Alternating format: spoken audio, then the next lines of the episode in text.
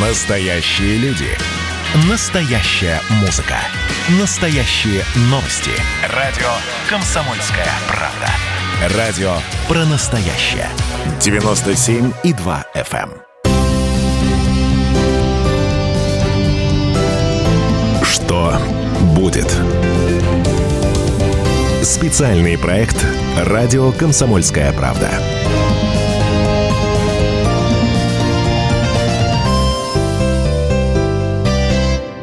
Что с нами будет дальше? Куда повернет вся эта эпопея 2020 года и продолжится ли она в 2021? Вот эти последние эфиры уходящего года особенно интересны, потому что здесь и закладываются главные прогнозы, по которым мы будем отслеживать 2021 год. Главный редактор «Комсомольской правды» Владимир Сунгоркин, я Роман Голованов. Здравствуйте, Владимир Николаевич. Добрый вечер. А, давайте к самой жаркой, к самой э, обсуждаемой новости не только на, нашего э, там, государства, но и всего мира. Это, тут я, от, э, кавычки открываются, отравление, кавычки закрываются Навального. Владимир Николаевич, я хочу очень опасный номер показать нашим зрителям. Это такой обычный, как дрессировщик засовывает голову в пасть льву. Пообещайте, что вы меня не уволите после этого. Обещаю. Давайте включим Алексея Клянусь. Навального. Включим Алексея Навального в эфире радио «Комсомольская правда». Это фрагмент из э, его разоблачения, якобы общения с отравителем. Вот что говорит Навальный. Константин Борисович, Да, да, да. вы слышали, что я вам сказал? Я по поручению Патрушева звоню. Не, я, я понимаю все прекрасно. Я просто пытаюсь в голове вспомнить о том случае, что было. Я составляю короткий, короткую версию рапорта, что там случилось. Попозже Владимир Михайлович попросит вас написать длинную версию. Я понимаю, что это в очередной раз. Но руководство для Совета Безопасности просит меня подготовить документы сейчас. Вы мне очень сильно поможете и не, не будете задерживать Николая Платоновича. Я с удовольствием помог, но я сейчас на коронавирусе сижу дома. Ну, по- поэтому я вам звоню. Это простая процедура. Я буду звонить сейчас Александрову, Макшакову, Таякину. Из каждого буду просить там, а, на два абзаца объяснения, потому что мне нужно в итоге рапорт сделать на два листочка. Сами понимаете, кому я делаю рапорт на два листочка. Я не хочу здесь именами бросаться, но я бы не стал вам названивать в 7 утра и не стал бы Богданову звонить в 7 утра, если бы не, не срочная ситуация. Поэтому просто у меня здесь вот написано Кудрявцев, двоеточие, считает так и так. Почему у нас ничего не получилось, что нужно, почему было плохо, и что нужно сделать, чтобы хорошо. И вот так вот 40 минут Навальный допрашивает якобы сотрудников ФСБ в 7 утра, и тот якобы признается в отравлении. Хотя ни слова об этом там нет, даже вот в этой записи. Владимир Николаевич, объясните мне, что это вообще такое было? Потому что в уме ничего не укладывается. Ну, у тебя в уме не укладывается. Ладно, ты молодой еще, да? У Мишка еще молоденький. А вот когда у меня ничего не укладывается, это уже такая более, видимо, меди- медицинская проблема. Значит, э, это такая действительно невероятная, невероятный аттракцион, э, значит, щедрости и открытости, просто какая-то именины сердца. Но вот смотри, почему у меня-то в голове не укладывается, да, и я нашим слушателям с удовольствием расскажу. Значит, как в принципе принято общаться в нашем мире сейчас, да, особенно сейчас. Все знают, что любой разговор прослушивается всеми, как, кому не лень, да. Э, И вот даже мы далеки там от э, разведсообщества или там от наркодилеров, я имею в виду мы, допустим, ну, допустим, э, редактора газеты, да, но когда речь идет о каких-то таких, э, так сказать, не предназначенных для постороннего э, уха темах, мы стараемся его либо таким уже распространенным таким мемом стало «Извини, Роман, это не телефонный разговор». Да? Ну, это старинный такой мем, да, он еще в доэлектронную эпоху был распространен. Это не телефонный разговор. Вторая часть. Существуют значит, э, различные закрытые системы связи, в том числе и у нас э, в России. Это специальные аппараты связи существуют, специальные виды связи. И у спецслужб это широко распространено. Да? Это вторая часть. Третья часть, если уж вот так приперло, как э, Навальный, значит, этого Кудрявцева, да, э, то ли Кудрявцева, то ли не Кудрявцева, но видно, что Навальный, уже голос Навального мы узнаем. Э, значит, тогда начинается такая вот такая дребедень словесная, когда люди разговаривают абсолютно, пытаются условным каким-то языком разговаривать, не упоминая без необходимости фамилии вообще. Э, знаешь, вот, э, ну как вот, даже мы, мы не разведчики, конечно, и не ФСБшники, но когда нам надо, чтобы нас никто не понял, ну, допустим, когда речь идет о, о чем-то сенсационном, да, вот, э, или о какой-то публикации, которая может зацепить много кого, и лучше, чтобы до публикации никто не знал, да, вот мы начинаем, ну вот этот, ну как мы бы условно Чубайса бы назвали, ну этот рыжий, который, да, там, или там какой-нибудь еще олигарх, ну тот, который с девками вечно, да. И вот что-то такое мы пытаемся все применять, причем периодически запутываемся сами в этих разговорах, друг друга толком не понимаем, заходим в тупик такого, тоже Швейка напоминаем. Но это, но это обычное дело. Ну вот, увы, селяви, да. И вдруг мама моя родная, что я слышу? Во-первых, человек с голосом откровенно Навального звонит э, человеку, э, который ФСБшнику, да, который работает в бригаде уже там три года, что ли, он, значит, следит за Навальным. У Навального очень характерный тембр голоса. Ну, как его можно описать? Он немножко суетливый, он высокий, да, тональность высокая, вот. И э, отличить его очень легко. 40 минут Навальный разговаривает с человеком, который его пасет три года, и даже не подделывается, не включается вот это, знаешь, ревербератор звука, где такой возникает. Э, по телевизору нам регулярно показывают каких-то странных людей, спиной сидящих и с измененным звуком, рассказывающих какую-то тайну про что-то злодеяние. Вот этот вот набор э, таких вот э, вопросительных знаков возникает по поводу этого замечательного 40-минутного разговора. Поэтому я его слушал, я его весь прослушал, честно скажу, я его слушал с диким изумлением, потому что кое-где можно Навального не узнать, кое-где он похож на товарища полковника, условно говоря, да, но часто, часто, ну, откровенный Навальный, слушайте, это же Навальный, я же за ним слежу три года, да.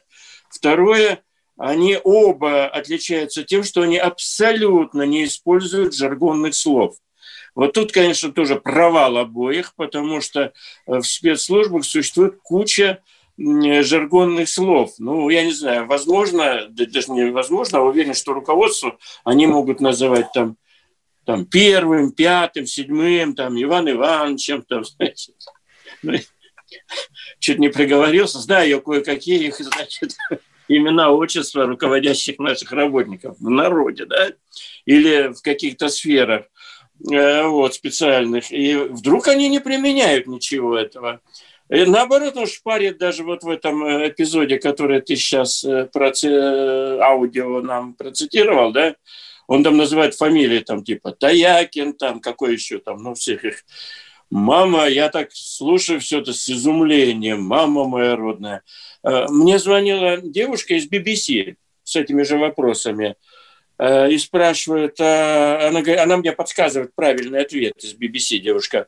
Она говорит, слушайте, а почему вы не думаете, что человека разбудили в 7 утра, да, и он, будучи застан врасплох, он поэтому может наговорить 40 бочек арестантов со сна просто, да, вот он не проснулся еще, и вот он срочно к Николаю Платонычу, значит, доклад на две минуты в 7 утра – я говорю, слушайте, ну, смотрите, вот он проснулся, ничего не может сообразить, но начальство звонит, там что-то начинает. А помнишь, если все... Ты слушал сам-то весь этот? Да, все, все да? полностью. Там он вначале, этот, э, значит, э, убивец ФСБшник, вначале вообще экает-мэкает, а потом, когда он уже окончательно проснулся, он начинает зашлепить всю правду про гульфик, про трусы, как отравили, как постирали – как занесли, как вынесли. Э, Все это волшебным образом еще противоречит разговорам про чай там или про что, про как, ну, не помню. Бутылка ну, с водой, которая стояла Бутылка с водой, тут, значит, абсолютно лишнее в этом эпизоде, значит, и, в общем, все опять ни черта не вяжется, ни черта не связывается, но про трусы это сильно. Вот, поэтому в жизни, конечно, все бывает, наверное, да, нельзя вот прямо так сказать, что такого быть не может, но если говорить о вероятности, если об общее послевкусии, значит, э, как-то оценивать, 40 минут разговора, страшновато даже представить, что это может быть не в Браун солдате Швейке, не в романе э, про Ивана Чонкина, э, писателя Войновича, а в реальной жизни как-то это, все... Вот для вас это постановка или нет? Ну, это если постановка, то это талантливая, да, Хотя в наше время сделать постановку несложно, и учитывая те ресурсы, которые завязаны во всю эту историю, а мы действительно имеем э, дело с войной, так сказать, на уничтожение да, вообще российской власти и ФСБ в частности, то почему бы такую постановку не сделать? Э, скорее постановка, чем не постановка. Причем так скорее, я бы так сказал, 90 на 10 в пользу постановки. Вот что... мне, кажется, разве... мне кажется, развели самого Навального. Мне кажется, Навальный... Вот, вот эту вот версию как раз и обсудим обсудим сразу после э, паузы. Главный редактор «Комсомольской правды» Владимир Сунгоркин. Пишите нам в WhatsApp. Что будет? Специальный проект «Радио Комсомольская правда».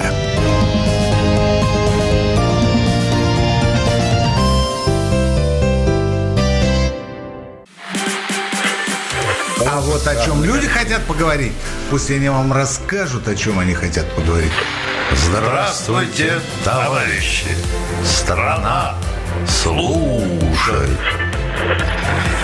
Вот я смотрю на историю всегда в ретроспективе. Было, стало. Существует человек, который поставил перед собой цель да, и сделал то, что сегодня обсуждает весь мир. Комсомольская правда. Это радио.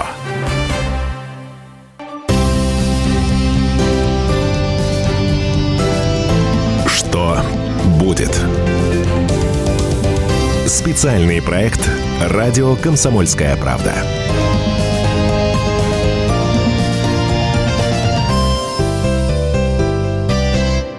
Главный редактор «Комсомольской правды» Владимир Сунгоркин, я Роман Голованов.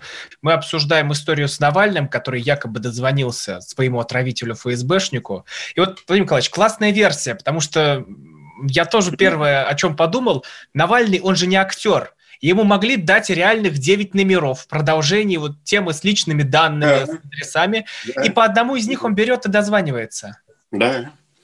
А, давай вот э, с тобой сейчас э, поимпровизируем, да, э, что могло быть. Возможно, очень, ну, по теории вероятности, очень вероятно, что ему Ему дали те самые несколько номеров, по одному он дозванивается и выходит на веселого парня. Э, значит, такая вся история карнавальная на веселого парня из театра имени Леси Украинки где-нибудь, значит, в Ивано-Франковске, которым говорят, так, все, ты понял, сотри, держи нам 45 минут э, Навального в напряжении. Я прочел недавно в, какой-то, в каком-то информационном ресурсе, что деревня где, э, где скучал Евгений, что-то Пушкин вспомнился, была прелестный уголок. Деревня, где, же, где скучал Навальный, э, там достаточно плохо с сотовой связью. И там накануне вот этих событий с его приездом, там спешно, значит, э, бундесверовцы, значит, германские улучшали телефонную связь, вышку, вышку разворачивали для него. Поэтому это может быть что угодно. Но, э, но это все гораздо более вероятнее, чем, э, чем э, считать это за чистую воду. Я, я, я, я думаю, что для актера действительно из театра Леси Украинки там, или, не знаю, за, за по имени Запорожской сечи, значит, вполне можно провести вот этот 40-минутный разговор. Значит. со всеми атрибутикой, с мычанием, меканием, беганием.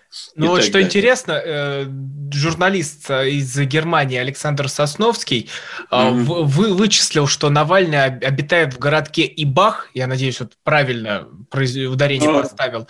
Да, надеюсь, нас не, не заарестуют за это дело, да. Э, дорогие, дорогие апартаменты с зимним mm-hmm. садом, несколько комнат, а место называется гне... Кукушкино гнездо. Ну, ну, это ладно все. Мне больше понравилось, когда шла у нас же программа «Что будет» называется, да? Uh-huh. И вот мне больше понравился такой публицистический прогноз Дмитрия Аршанского. Мы его поставили на сайте «Комсомольская правда».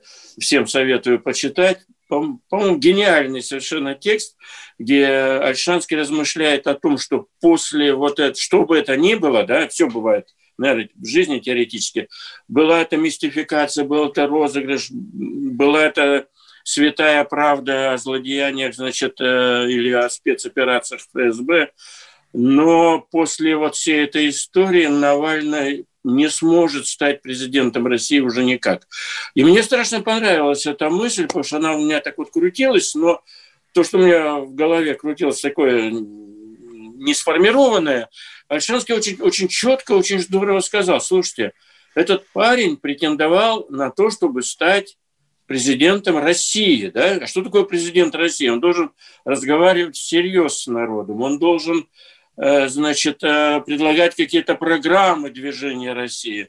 А он постепенно выродился вот до такого пранкера, да, Лексус, Вован и Навальный, сейчас их трое, да, а, а можно, я Альшанского обожаю, но я готов, ну, готов с ним поспорить. У нас Давай. есть первое, Зеленский, который непонятно что творил и чем играл на фортепиано. Потом у нас есть Трамп, который выходил и дрался на ринге там э, с рестлерами. Кто там у нас еще? Актеры, которые там э, становились президентами. Готов. Не... Давай. Сколько у нас минут спорить есть? Минут пять есть? Есть. Э, аргумент на, э, аргумент на контраргумент. Значит, Зеленский, э, для Зеленского подходит формулировка такая. Помнишь, яка страна, такой и теракт. Да, когда там где-то кукурузник во что-то воткнулся. Яка страна, такой президент. Да? Значит, все-таки Украина находится в таком состоянии, и она традиционно любит вот этот вот боевой гопак, Запорожскую сечь, Майдан, бабушку, бабу Груню какая-то там у них стала на, на народной, так сказать, героиней во время Майдана, помню, сам ее видел. Значит, и вот во, во всей этой цепи там вполне может быть вполне опереточный президент из свадьбы в Малиновке. Да? Это по Зеленскому. Трамп. Трамп, при всем при том, это не Навальный и даже не, и не Зеленский, да, без даже. Трамп был великим, э, большим, многолетним бизнесменом э, с многолетней репутацией великого бизнесмена в США. Значит, э, и я тебе, по-моему, уже рассказывал, или каким-то нашим коллегам рассказывал, когда я первый раз оказался в Соединенных Штатах Америки, страшно сказать, в 1989 году меня повезли в 89 году, еще при советской власти, или в 90-м, значит, меня повезли э, в Нью-Йорке э, к зданию, которое так и называлось «Башня Трампа». Потом их много в Америке появилось. Представляешь, сколько лет это было назад? То есть сколько лет тогда было Трампу, когда у него уже эта башня появилась? Получается, ему было э, лет 30, да, наверное, с небольшим. А уже в Нью-Йорке самое интересное здание было башня Трампа его э, в честь Трампа названное, можешь представить?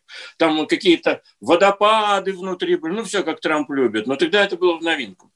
А кого ты там еще упомянул? Актера некого, Рейгана, можно сказать. Но Рейган, да, стал из актеров, безусловно. Но до того, как он стал президентом, Рейган стал главой гильдии киноактеров Америки, что для Америки серьезная вещь, представь, да?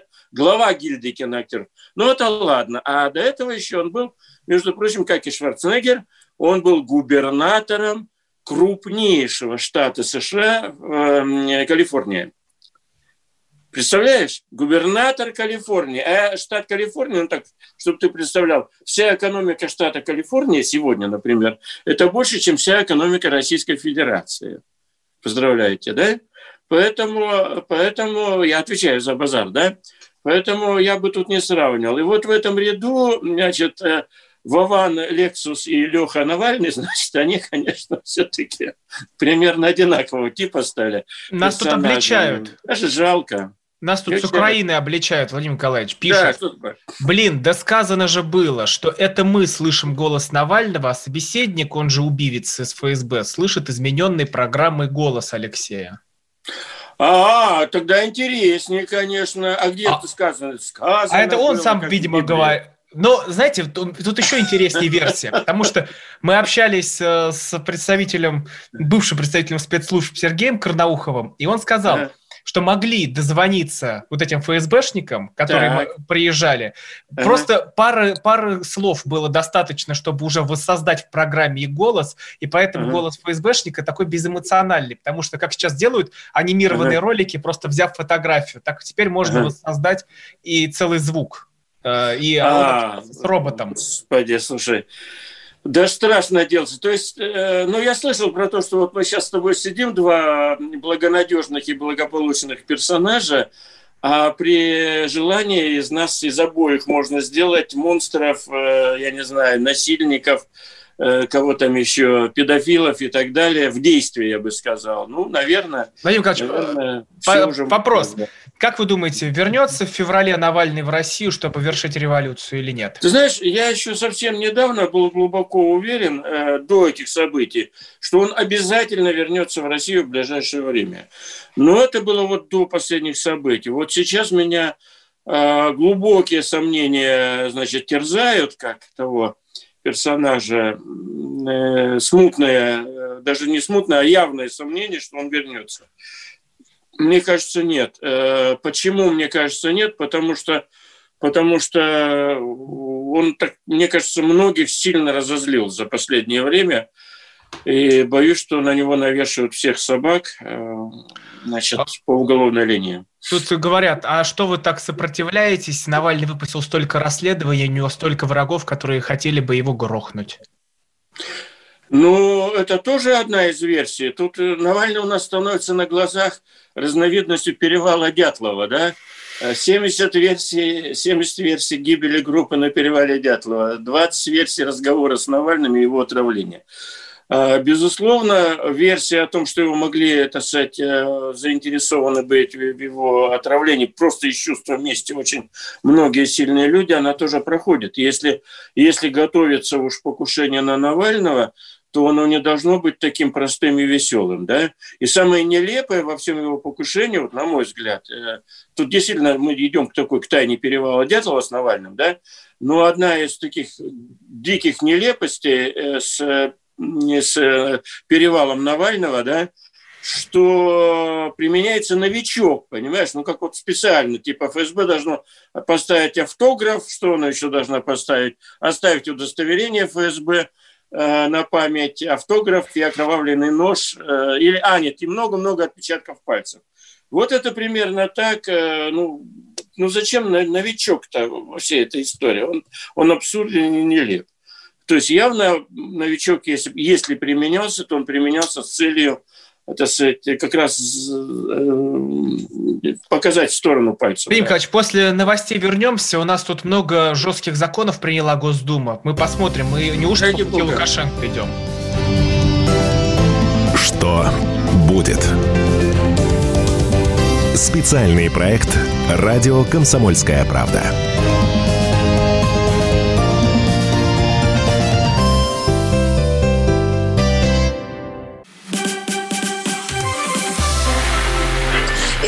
Начала. Это действительно история, которая будоражит. Так вся страна обалдела. И Россия родина слонов, она от океана до океана, да. И мы, мы всегда правы, мы никогда не сдаемся. И самое главное, что же будет дальше? Комсомольская правда. Это радио.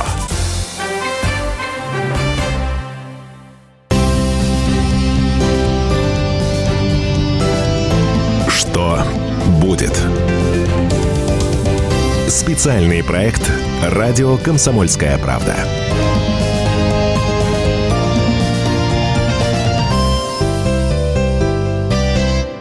Главный редактор «Комсомольской правды» Владимир Сунгоркин, я Роман Голованов.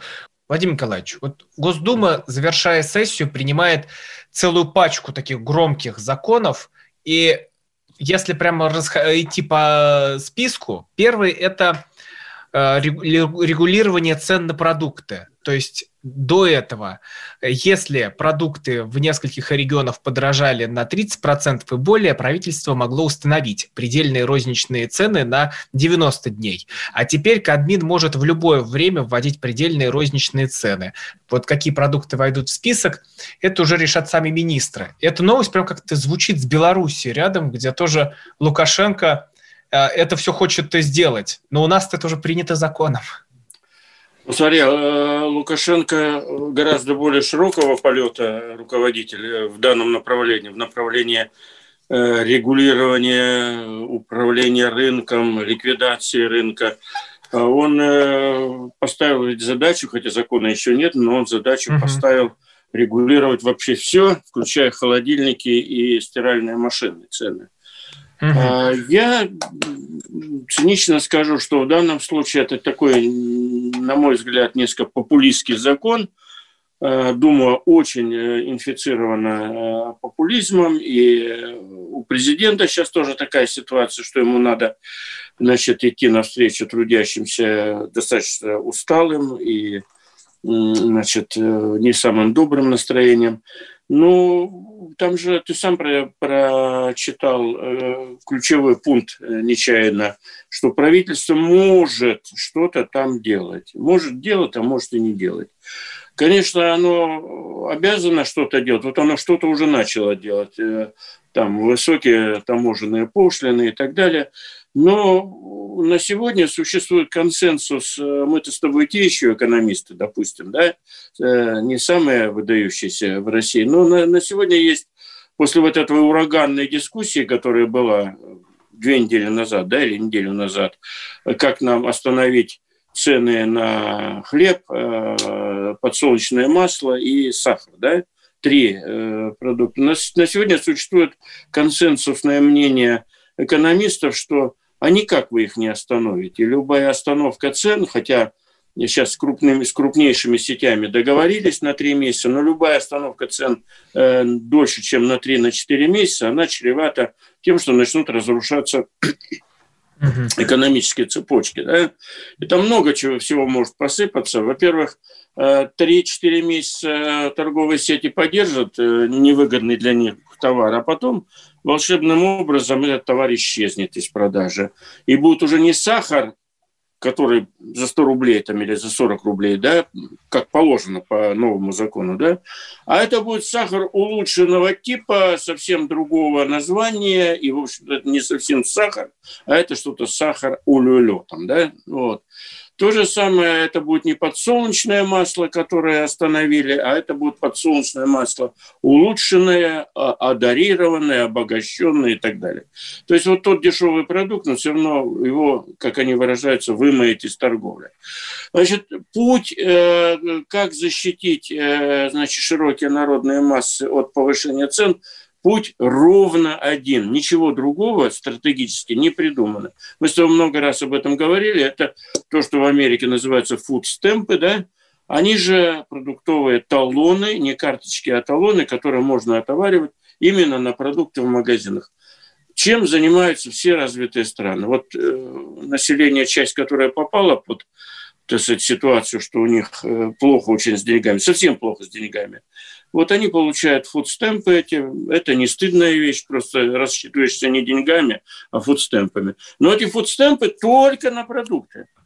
Вот если просто людям дать деньги, как мы сейчас, вот мы сейчас дали, э, значит, президент 5 э, тысяч рублей детям, а черт его знает, э, половина это точно будет детям достанется, да? А половину, может быть, папенька с маменькой пропьют или наркотики купят.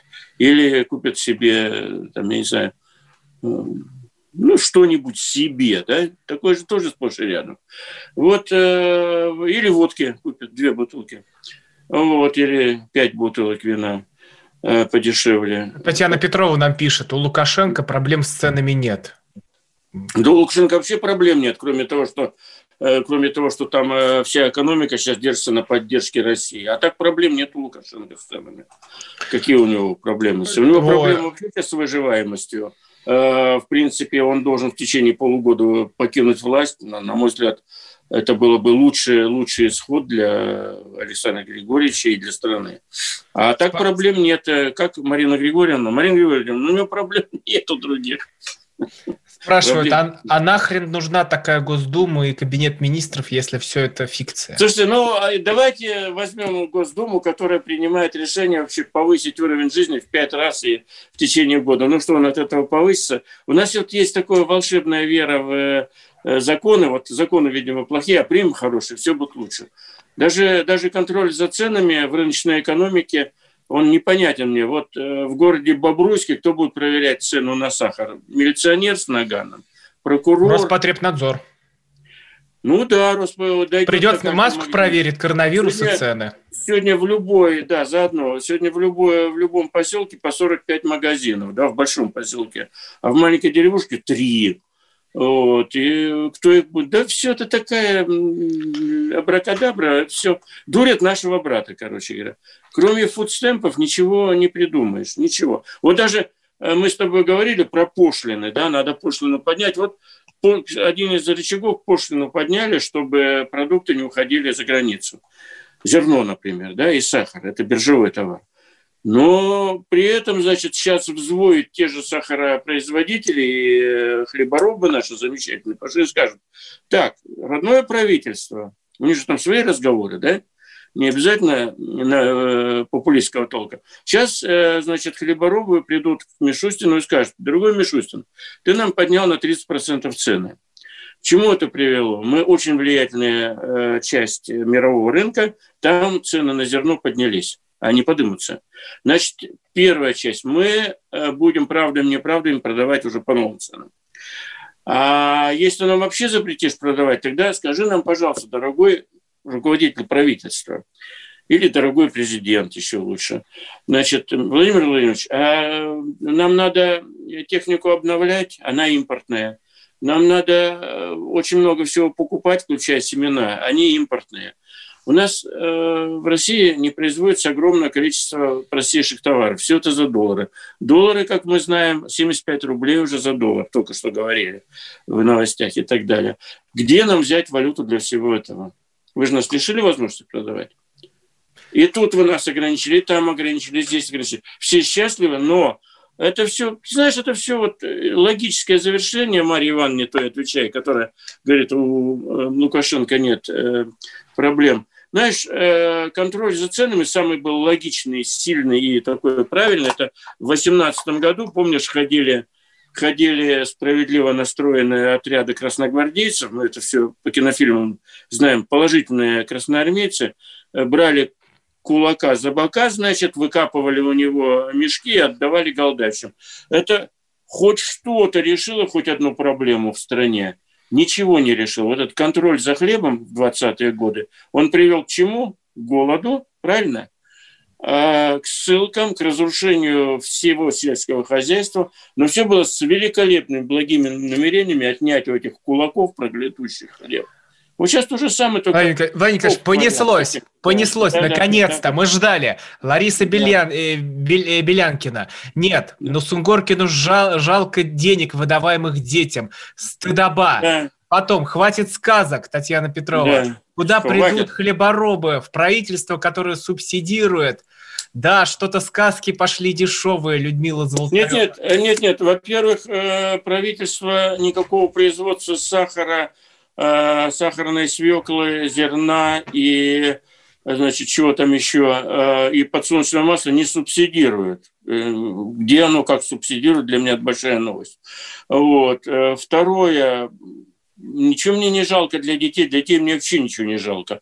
Вот. Я просто говорю правду жизни, вы же живете где-то в своем городке и знаете, что, что к сожалению, большое количество э, бедных э, семей, они достаточно не зациклены на детях. Большое количество. Я как раз за то, чтобы дать э, не на 5, а хоть на 25 тысяч талон, но быть уверен, что они на нем, кроме сахара, масла, макарон, э, я не знаю, конфет не, не смогут купить ничего другого. Водку они не купят. Вот. И, ну, наверное, я не прав. Наверное, это сказки, что кто-то водку покупает на эти 5 тысяч рублей. Но мы же знаем такие вещи, и все, кто... Не, они вот негодуют, что тогда и зарплаты родителям не платить, чтобы водку не покупали. Почему? Мы говорим, мы говорим о том, чтобы помочь, э, помочь людям, а помочь людям я предлагаю, ну не я предлагаю, мировая практика предлагает именно таким способом. Именно таким способом. Тут вы ругаетесь, не ругаетесь, но ничего в реальной жизни ничего не придумано. А в легендах и мифах комиссары пыльных шлемах, да, они у нас, они спасли Родину. Да. Главный редактор «Комсомольской правды» Владимир Сунгоркин, я Роман Голованов. Мы вернемся сразу после паузы. Вы пишите свои комментарии, пишите.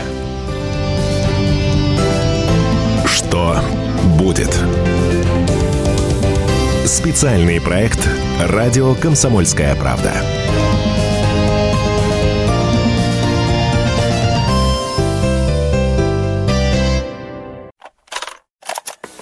Ну что, это хроники Цыпкина на радио «Комсомольская правда».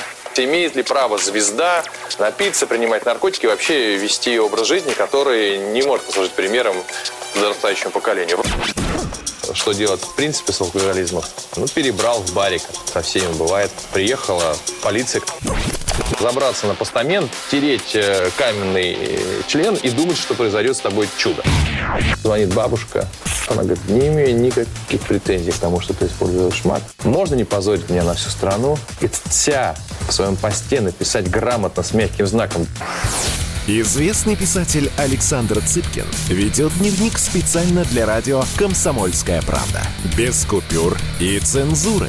Хроники Цыпкина. Слушайте по пятницам в 10 вечера по Москве. Я, правда, к сожалению, сразу сяду.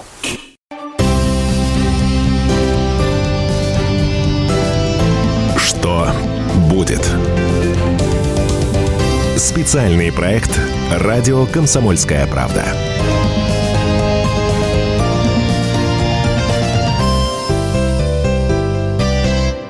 Главный редактор «Комсомольской правды» Владимир Сунгоркин, я Роман Голованов.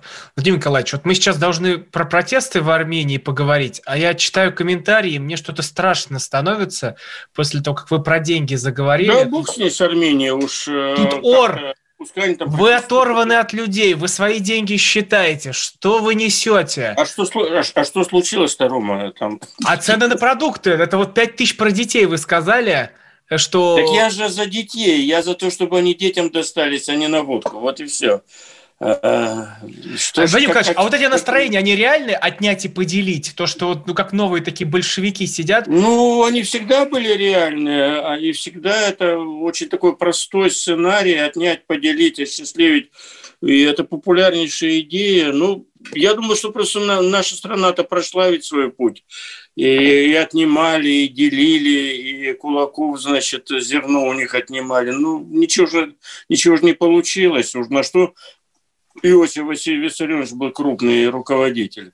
И вражин вроде, значит, некоторых расстреливали. Вот я сейчас вспомнил вдруг, что ж там, чему мы мелочимся Это вот участники расстрела царской семьи, напомню, кто не помнит, там девушки молодые были расстреляны, мальчик был, подросток расстрелян, да, они же до 60-х годов ходили они до 60-х годов ходили по, по, по пионерским организациям, по школам и с гордостью рассказывали, пока все не померли, участники расстрела царской семьи, с гордостью рассказывали, как они в борьбе за справедливость, за правое дело, за счастье будущих поколений это все сделали. Ну, так же, так это было. Они книжки написали, значит, ну, им помогли издать, как они, какие они молодцы, как они избавили человечество от от ужас, ужас, ужас. Да что уж там, а уж разогнать этих козлов, которые наживаются на, на торговле зерном, э, значит, которые сами вырастили, да, сахаром и так далее. Святое дело. Но я опять я пытаюсь до наших слушателей, вот радикально настроенных, я же за все хорошее против всего плохого. Но просто метод, э, просто э, сцены, стой, раз, два – он не существует в экономике. Он существует в Северной Корее, на Кубе, в Венесуэле, кстати, очень хорошо, вот с этим методом. Э, в Беларуси он существует ровно по одной причине, что мы датируем этот э, великий экономический эксперимент Беларуси. Мы его просто датируем из своего бюджета. Нам, видимо, денег много лишних. Мы сейчас опять им миллиард долларов пообещали э, значит, на светлый белорусский эксперимент. Э, вот. А так, э, пожалуйста, мы можем посвятить целую программу. Последние эксперименты цены стой раз-два проводят ровно три страны на эту минуту на планете Земля. Одна страна называется Северная Корея. Я там был и мед пиво пил, как иностранный гость, но там плохо э, дело. И я бы не, не желал, чтобы наши борцы за...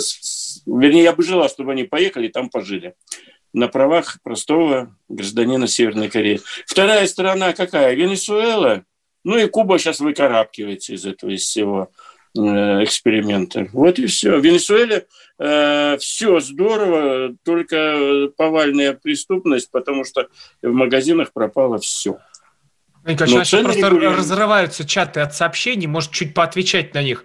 Вор, Воронеж пишет, а почему вы считаете, что большинство людей пропьют эти деньги? Вот потому что так к людям так в нашей стране относятся, все и происходит. Люди бедные, не потому что пьют, а потому что зарплаты Послушайте, не дорогие, дорогие слушатели, дорогой Рома, дорогой... Это такой коллективный всхлип я просто прочитал. Да, ну, еще раз, э, э, значит, всемирная, так сказать, всемирная история поддержки Э, низкооплачиваемых слоев населения, она сводится к тому, что ничего лучше не придумано. Я думаю, мы к этому придем, и очень хорошо, если придем, чтобы помогать э, значит, э, в более сильном масштабе и более, так сказать, более широко с помощью того, что в западной цивилизации называется фудстемпы, талоны на продукты питания. Это очень нормальная история. Ты приходишь, все покупаешь по ним. Но именно ты на эти талоны не можешь купить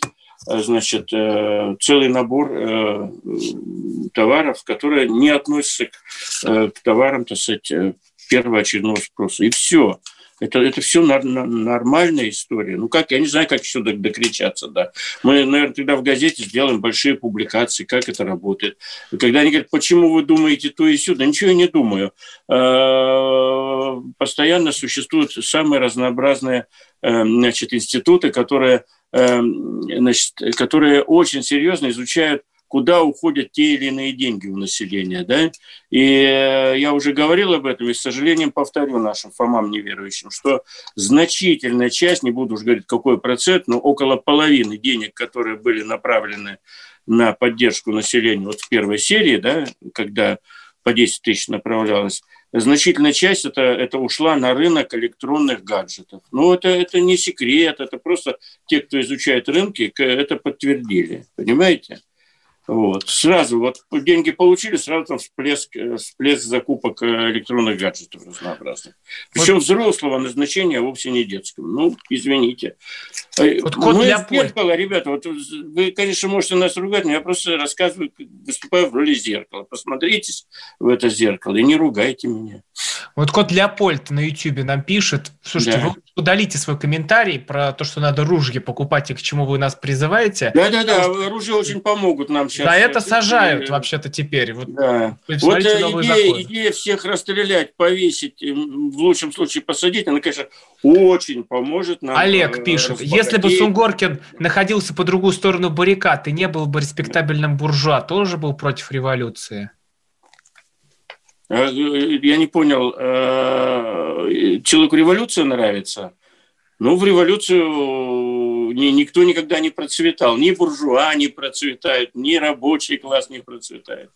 Владимир Николаевич, у нас одна минута. Представление о революции из фильма, я не знаю, какого, «Свадьба в Малиновке», опять же. Что будет? Вот, вот такие настроения мы сейчас с вами увидели. Ш чем это все обернется в 2021 году? Я надеюсь, я надеюсь, что, что все-таки большая часть нашего населения Э, скажем так, э, относится к э, людям думающим. И надеюсь, что мы пережили уже столько революций в своей жизни, что, что когда дело дойдет до дела, у нас как-то у нас как-то не сильно митинговать-то идут и за оружие хвататься. Что-то так вот нет массового. Пальбы не слышно у тебя? У меня вот не слышно никакой пальбы там ночами.